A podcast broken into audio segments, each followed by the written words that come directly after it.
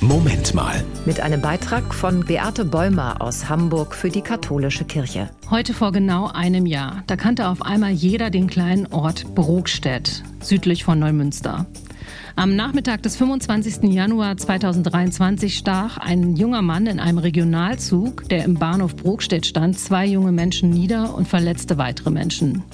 Die beiden Todesopfer, Danny und Anne-Marie, waren gerade 19 und 17 Jahre alt. Und das Attentat hat viele Menschen, auch mich, sehr bewegt. Sei es, weil man auch Kinder in dem Alter hat oder Menschen kennt, die häufig auf dieser Bahnstrecke zwischen Kiel und Hamburg unterwegs sind.